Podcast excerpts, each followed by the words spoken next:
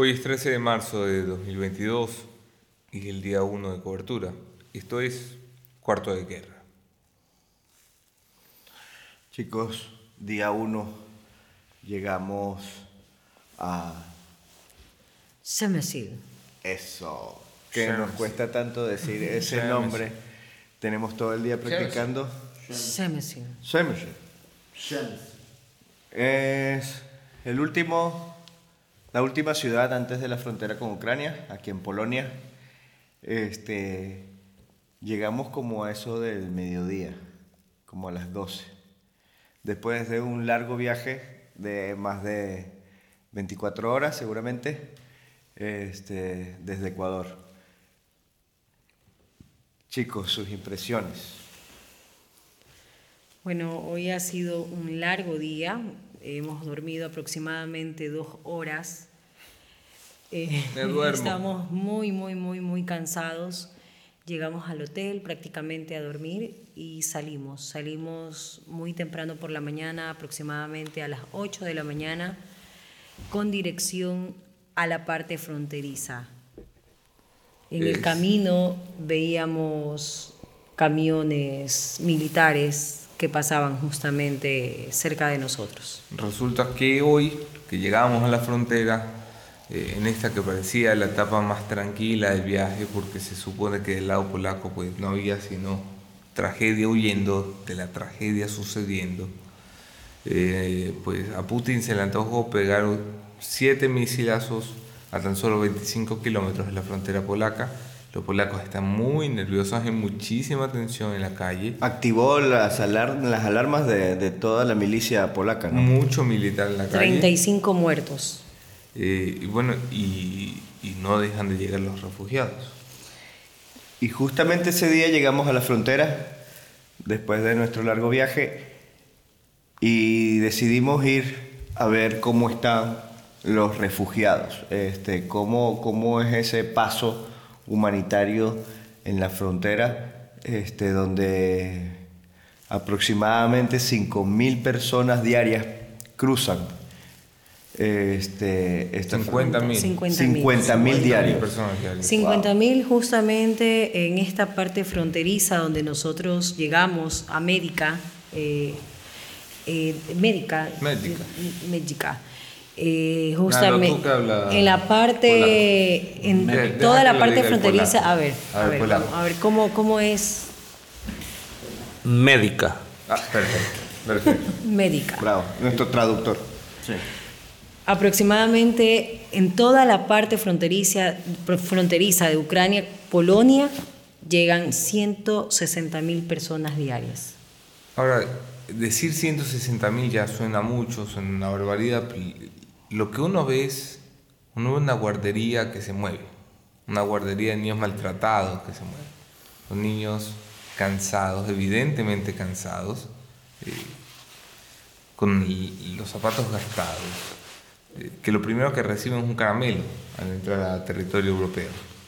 Eh, tú ves a los niños saltar con un peluche que les Un entregan. caramelo que les dibuja en su rostro una sonrisa de ese, de ese rostro cansado, triste, que dejan abandonando prácticamente toda su vida eh, del otro lado. Bueno, ¿y quién lloró antes de, de seguir acá?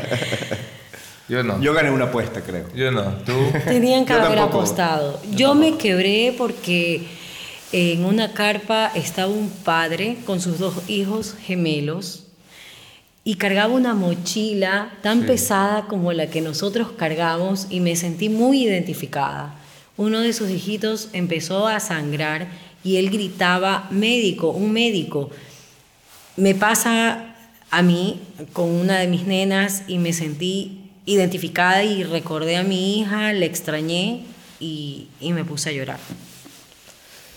Bueno, tengo que compartir con ustedes un mensaje que ha llegado hace unos minutos y disculpa que lo comparta aquí, pero ya quiero irme a dormir. Eh, recibí un mensaje del gobierno ecuatoriano, no, voy a decir de qué funcionario, es un alto funcionario. Eh, estamos acá. De Anderson, quiero comentarte que tanto Cruz Roja como el gobierno ucraniano eh, ha reiterado que no recomiendan su ingreso a Ucrania. Quiero apelar a la responsabilidad para que revean la decisión para poder garantizar su vida. Más allá de que si deciden seguir, hemos pedido todas las garantías como prensa internacional, me dice esta persona. Eh, nosotros tenemos una regla en esta cobertura, que es que las decisiones se van a tomar como equipo y quería, quería escucharlos. Bueno, yo entiendo que el gobierno ecuatoriano ha hecho un gran esfuerzo por sacar a todos este, los ecuatorianos del territorio ucraniano y que es muy responsable de su parte que no, que no nos quiera dejar entrar. este, o asumir esa responsabilidad también, porque decir, sabes que yo sé que van los periodistas, van a estar allá y tienen eh, autorización para ingresar a Ucrania y por lo menos intentamos detenerlos, o sea, enviarles un mensaje, no pasen. Con lo ocurrido el día de hoy. Sí, también es una respuesta a lo que pasó hoy en, el ataque, este, tan cercano a la frontera.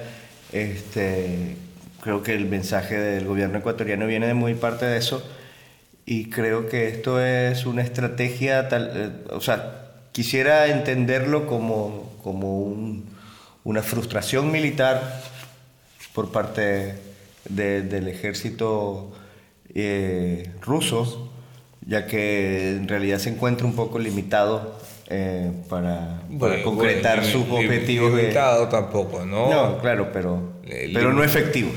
no, efectivo no. Está actuando estratégicamente. Sí lo veo un poco debilitado porque los ucranianos están no lo que pasa es que nadie se esperaba esta vaina sí. no, y por la muerte del, del periodista del, del, New York Times eh, en la mañana sí, eh, este mensaje llega justamente con relación a aquello de hoy ha muerto un periodista en New York Times que te hace secuestrado un periodista ucraniano en Kharkov te hace replantear no o sea la prensa no, no, no yo que tengo por entendido no se mata periodistas ahora viene a pasar eso y te hace replantear lo que tienes planeado para, para tu viaje.